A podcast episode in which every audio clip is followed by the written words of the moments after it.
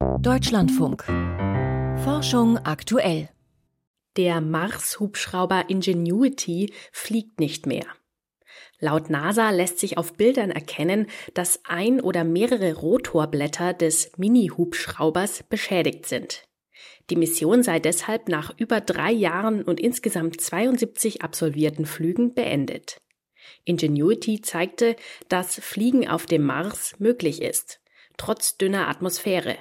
Die NASA selbst bewertet die Mission als großen Erfolg.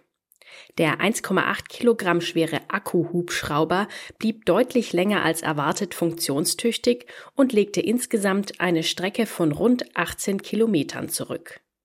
Dinosaurier haben möglicherweise ursprünglich Flügel entwickelt, um ihre Beute aufzuschrecken. Bis heute gibt es einige Vogelarten, die ihre Schwanzfedern und Flügel einsetzen, um Insekten aus dem Gras zu scheuchen und sie anschließend zu fressen.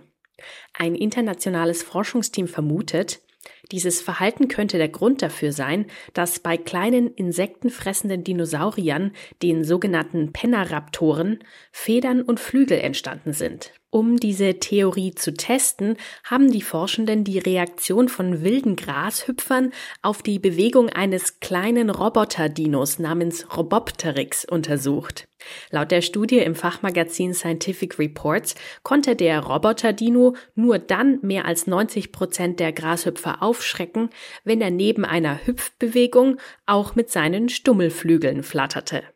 Der Corbassier-Gletscher in der Schweiz geht als Klimaarchiv verloren. Ähnlich wie Jahresringe bei Bäumen Hinweise zu Umwelt und Klima in der Vergangenheit liefern, schließen auch Gletscher in ihren Eisschichten jedes Jahr winzige Partikel aus der Atmosphäre ein, aus denen Forschende Klimainformationen aus vergangenen Jahrhunderten herauslesen können. Ein Team aus Schweizer und italienischen Forschenden schreibt jetzt im Fachmagazin Nature Geoscience, dieses Eisgedächtnis geht beim Corbassier-Gletscher im Kanton Wallis gerade unwiederbringlich verloren. Demnach waren die verschiedenen Eisschichten bei einer tiefen Bohrung 2018 noch deutlich sichtbar.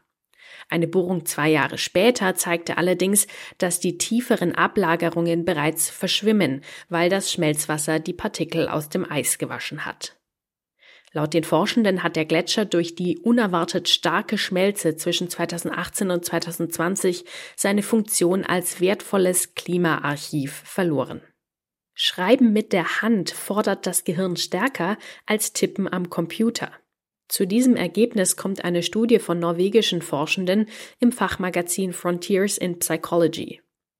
Mithilfe von EEG-Messungen hat das Team die Gehirnaktivität von 36 Studierenden analysiert, die verschiedene Wörter entweder auf einer Tastatur tippen oder mit einem Stift schreiben sollten. Die Ergebnisse zeigen, beim Schreiben mit der Hand werden im Gehirn deutlich komplexere neurologische Muster aktiviert. Die Forschenden vermuten, dass die visuellen Informationen beim Schreiben und insbesondere die kontrollierten Handbewegungen vergleichsweise viele Gehirnverbindungen fordern. Zuvor hatten Forschungsergebnisse bereits gezeigt, dass Schreiben mit der Hand einen positiven Effekt auf das Erinnerungsvermögen und die Rechtschreibung haben kann. Handschrift könnte demnach auch dabei helfen, neue Texte und Inhalte effizienter zu lernen.